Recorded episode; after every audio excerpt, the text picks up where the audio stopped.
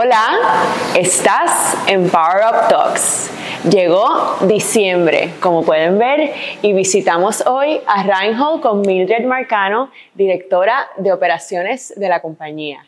Y escogimos empezar esta temporada navideña con Reinhold porque hace 23 años lanzan lo que es el catálogo, el Gran Holiday Book. Y este año se lo dedican a la moda de Puerto Rico. Mildred, gracias por estar con nosotros. Gracias a ti. Cuéntame del, de este año, cuéntame de, del Holiday Book, del catálogo de este año tan esperado. Pues mira, el catálogo de este año es dedicado a la moda de Puerto Rico, a diseñadores de moda puertorriqueños. Tenemos 26 diseñadores y era un tema que estuvo varios años, como uno dice, en el tintero, ¿verdad? De, de, porque Reinhold, Helen Reinhold, siempre ha colaborado durante toda su trayectoria con la moda en Puerto Rico. ¿no? Y entonces, ese tema, cuando lo teníamos pensado este año, eh, llamé a Nono Maldonado. claro. Eh, amigo, y, y, ¿verdad? Porque siempre el tema me gusta consultarlo un poquito, ¿verdad? Con gente que sepa más que uno sobre el tema. Y entonces llamo a Nono Maldonado y le digo, no, no, te tengo una pregunta. Y cuéntame, ¿qué te puedo ayudar? Y le digo, mira, este año el libro se lo queremos dedicar a los diseñadores de moda en Puerto Rico. Y él viene y me dice, es tan tarde, lo debieron haber hecho hace mucho tiempo. Y yo dije, ok, perfecto. Y luego de eso, que él me dijo eso, que fui donde el grupo, ¿verdad?, que trabaja en el libro, le dije lo que no, no nos había comentado y ahí empezamos el proceso de curación, de quiénes iban a estar, cómo lo íbamos a presentar y todo este proceso. Mira, el, el catálogo siempre se ha dedicado a resaltar la cultura de Puerto Rico. Háblanos de ese legado y de cómo eso ilvana en todas estas producciones. Sí, el legado de, del libro, ¿verdad? Eh, es que siempre se ha dedicado a Puerto Rico.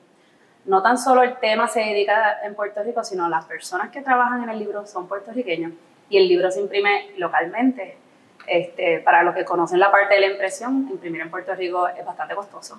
Cierto. Podríamos imprimir en otros países, pero cuando volvemos a discutirlo, ¿verdad? El tema del costo del libro, porque es un proyecto súper costoso, hay que, dedicarle mucho tiempo, mucho amor. Eh, decimos, no, vamos a imprimirlo aquí. Este, eso era lo que Mrs. Moore siempre decía. Así que lo hacemos, se lo dedicamos a Puerto Rico, es hecho en Puerto Rico, así que todo se hace aquí. ¿Cuánto, ¿Cuál es tu favorito? Pues mira, yo tengo muchos favoritos.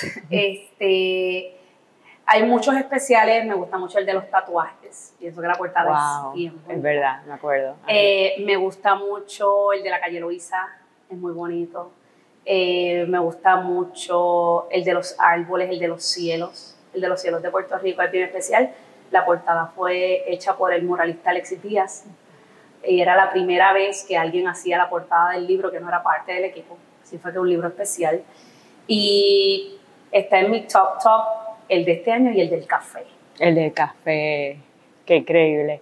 Eh, Mildred, eh, Reinhold fue fundada por Mary Helen Morrow, quien tiene una relación bien cerca a mi familia porque ella empezó eh, su primera in-store en Velasco y, y esa, ver a ella transformar una empresa, ¿verdad? Eh, a través de los años y ese ojo y, y esa manera y luego verte a ustedes que llevan ya 18 años como directora de operaciones, háblanos un poco de qué has aprendido, qué consejos nos puedes compartir de lo que es, especialmente en los pasados años con la pandemia y estas transformaciones, se vendió Toast. Háblanos un poco de esas enseñanzas. Mira, yo creo que lo más importante en estos tiempos, ¿verdad? Y con todo lo que está pasando ahora, yo creo que es la adaptación creo que a veces tenemos muchos miedos a los cambios, ¿verdad? El que va a pasar, la incertidumbre, cómo lo vamos a manejar, cómo lo vamos a proyectar, qué le vamos a decir al equipo. Eh, y yo creo que la parte de la adaptación es importante, adaptarnos a los cambios, a no tenerle miedo, hemos tenido miedo, claro que sí. Pero hay que adaptarse, hay que adaptarse, hay que aceptar los retos, hay que manejarlos, hay que enfrentarlos, ¿verdad? Este, algunos los puedes prevenir, otros no. Tuvimos la pandemia, estuvimos cerrados, nuestros moles estuvieron cerrados tres meses. Eh, Reinhold se mantuvo, ¿verdad? Pagándole a sus empleados, pagándole a sus vendors, sus rentas, sus cosas. Así que yo creo que adaptarte, adaptarte. Danos un ejemplo eh, de, ese, de esa destreza específica eh, de adaptación que has vivido? Mira, yo creo que eh, en conversaciones que tenía con Mrs. Morrow muchas veces me decía, nada es para siempre. Nada es para siempre en la vida y nada es para siempre en los negocios. La gente entra, la gente sale, marcas entran, marcas se van. Pero ella me decía que lo más importante era mantenerte, adaptarte y meterle mano. o sea, no, había otra, no hay otra manera de hacerlo. Eh, alguien me dijo un consejo una vez que es, nadie es indispensable. Nadie es indispensable. Y, y, me parece mucho lo que me estás hablando porque es lo mismo, no, no, nada, nada es para siempre, nadie es indispensable y hay que, hay que prepararse. Háblanos de, de la preparación de, de Reinhold, la preparación ante los retos. ¿Qué, ¿Qué, nos puedes compartir de esa, de esa estructura que ustedes tienen? Pues nosotros, mira, eh, en, yo creo que eh, Mrs. Morrow, ¿verdad? Siempre que, que, nos hablábamos y teníamos reuniones, este, a veces nos decía cosas, el día que yo no esté, ya saben. Y en ese momento, pues tú dices, no, este, eso nunca va a pasar, esto y lo otro. Pero tuvimos la suerte que el equipo gerencial de Reinhold, la mayoría, lleva más de 15 años, así que tuvimos el placer de trabajar junto con ella y Mr. Morrow y nos enseñar mucho a prepararnos, a la planificación, cómo lo van a hacer. Y ella siempre me dijo, errores vas a cometer y les va a pasar todo el tiempo, pero de eso vas a aprender, ¿verdad? Así que eso era bien importante que ella siempre me decía, y por eso cuando ahora pasan cosas que las planificamos y no nos salen, yo decía, bueno, no todo nos sale, pero aprendimos que hicimos mal, por qué no salió bien, por qué no salió como esperábamos, en qué fallamos, y eso pues lo adaptamos pues para el próximo proyecto o lo que queramos lograr. Mildred, eh, ¿cuál es tu estilo de liderazgo? ¿Qué has aprendido de ellos que te funciona y ahora incorporas? Pues mira, incorporo mucho eh, con el equipo eh, la comunicación. Uh -huh. eh, usualmente, ¿verdad? Nunca exijo lo que no estoy dispuesta a dar yo también. Y eso es bien importante. Este, hago el equipo parte de las decisiones, ¿verdad? Hay un proyecto, esto va a pasar, cómo lo vamos a hacer, nos reunimos, estamos de acuerdo, no estamos de acuerdo, por qué. Pero yo creo que lo importante del equipo que tenemos es que una vez ya la decisión está tomada, estemos de acuerdo o no todos, vamos todos de cabeza, ¿verdad? Y entonces yo creo que la integración del equipo, la comunicación con ellas, la planificación, es una comunicación constante, a veces diaria, uh -huh. ¿verdad? ¿Qué estamos haciendo? ¿Cómo vamos? ¿Hacia dónde vamos?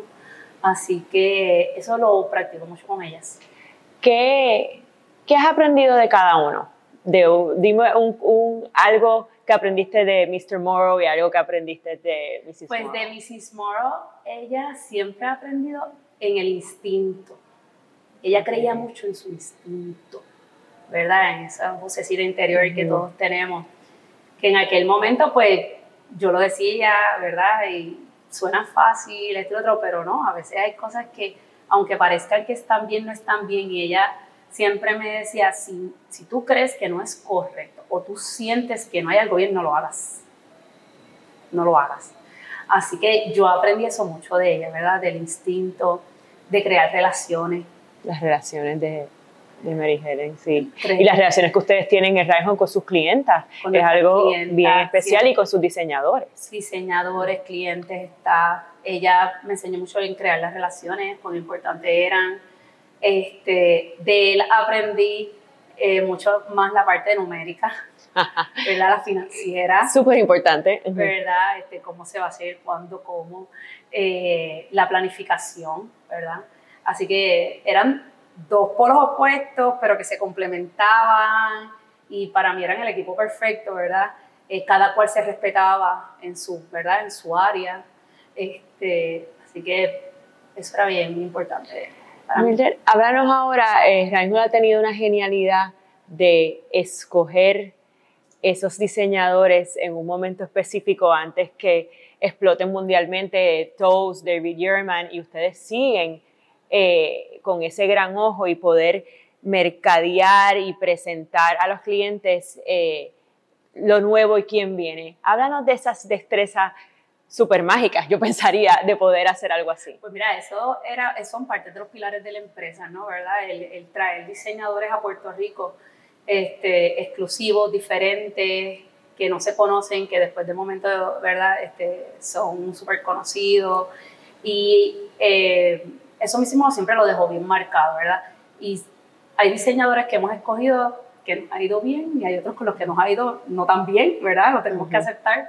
Este, pero ya después de muchos años, ¿verdad? Este, de trabajando con ella y con el equipo, eh, nos lo consultamos, vemos si hay un potencial, si es diferente o no, y a veces es solo apostar.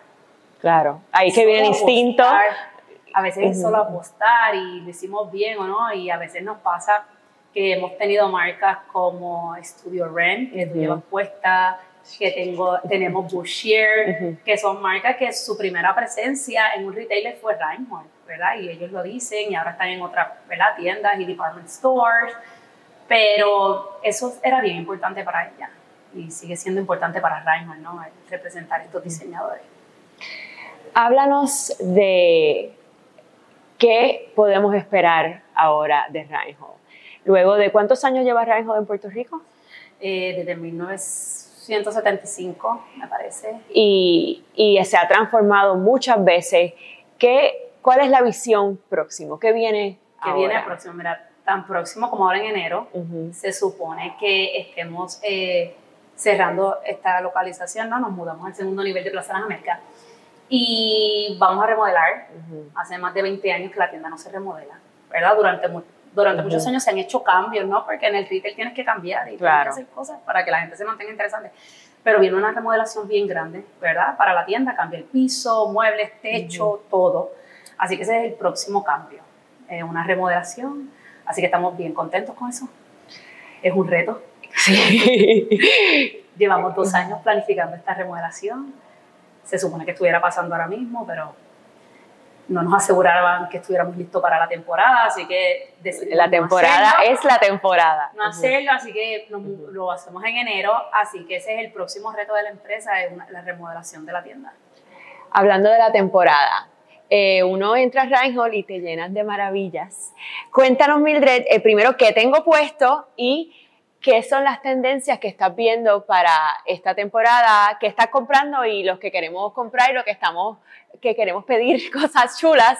Cuéntanos qué se está viendo. Pues mira, la gente, los clientes están comprando piezas, y yo creo que lo he visto ya más desde la pandemia, que son piezas como las que tú tienes puestas ahora mismo, que tienen brillantes, que quizás lo pueden usar durante el día y lo pueden usar durante la noche.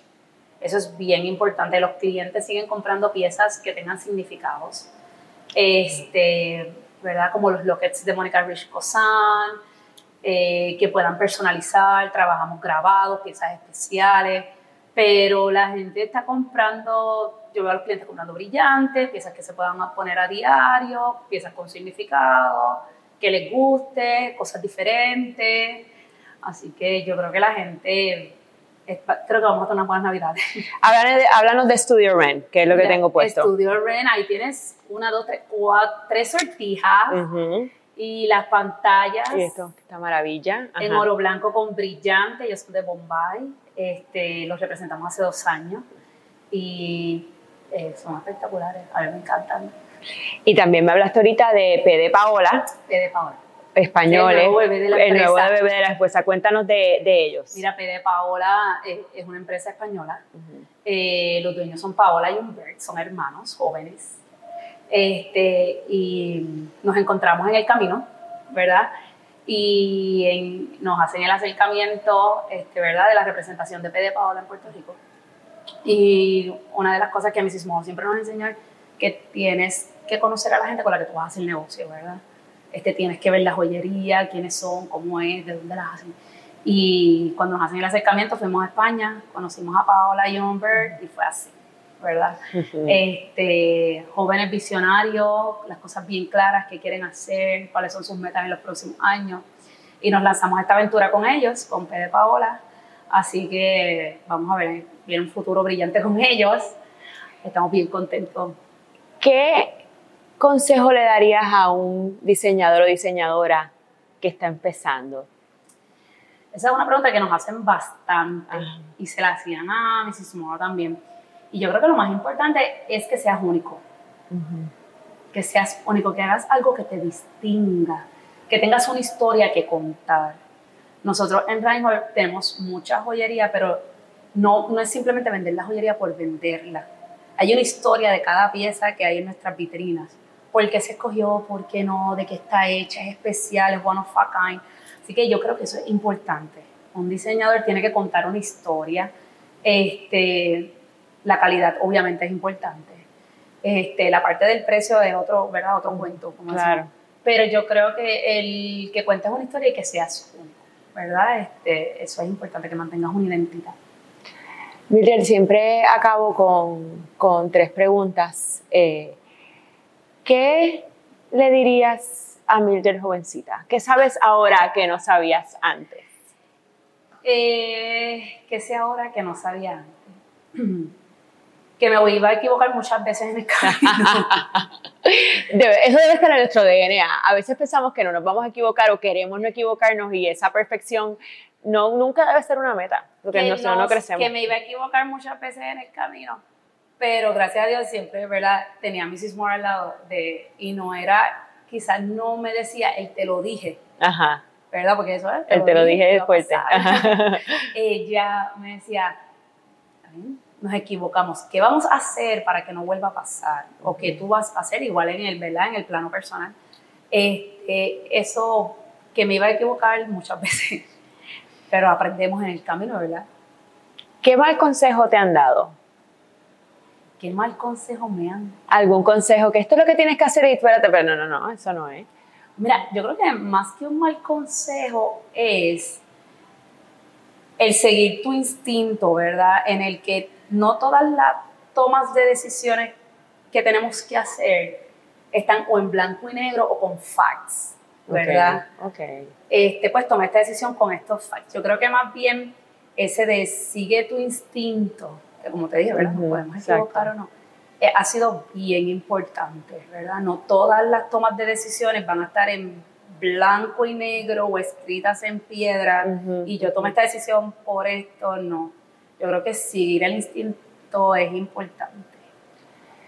¿Qué gran consejo te han dado que nos puedas compartir que podemos incorporar? Mira, un gran consejo o algo que mismo siempre me decía y me dice es you can always do better. You can always do better. Y te lo puedo decir, ¿verdad? Que trabajo en la empresa y con el equipo. Hemos tenido muchos proyectos, no se reconoce por hacer muchas cosas durante el año. Y de momento pensábamos que habíamos tenido el mejor día de ventas, el mejor evento. Y parte de, de nuestra cultura es cuando pasa algo al otro día, inmediatamente es reunirnos. ¿Qué pasó? ¿Qué no salió bien? Es, parte, ¿verdad? Tuvimos nuestro holiday book el hace poco, eh, el evento fue un miércoles y el jueves por la mañana ya estábamos hablando. ¿Qué salió bien? ¿Qué no salió bien? ¿Qué tenemos que mejorar? ¿verdad? Porque la gente de afuera dice, ay, quedó espectacular. No, no, no, pasan cosas. Y ya eso lo hacemos automático y lo hacemos con ella. ¿Qué vamos a mejorar? Y Mrs. Moore siempre, cuando pensábamos que lo habíamos hecho brutal, me decía, don't me that you can always do better. Y yo creo que eso es importante, el no conformarse. Y lo hago con el equipo, y Rocío que está aquí, le siempre le digo, te olvides, you can always do better. You can always do better. Y no conformarte, y yo creo que eso a mí se me ha quedado. Y lo transmitimos al equipo de que you can always do better. Eh, yo creo que no hay mejor manera que terminar con una inspiración que todos siempre podemos ser mejor. You can always do better. Y no es que estemos con una, ansiedad de que no hacemos las cosas bien, sino que siempre tenemos que tener ambición y aspirar por más. Gracias Mildred por invitarme. Me voy a quedar con esto. Eh, gracias a todos. Empezamos Navidad en Power Up Talks.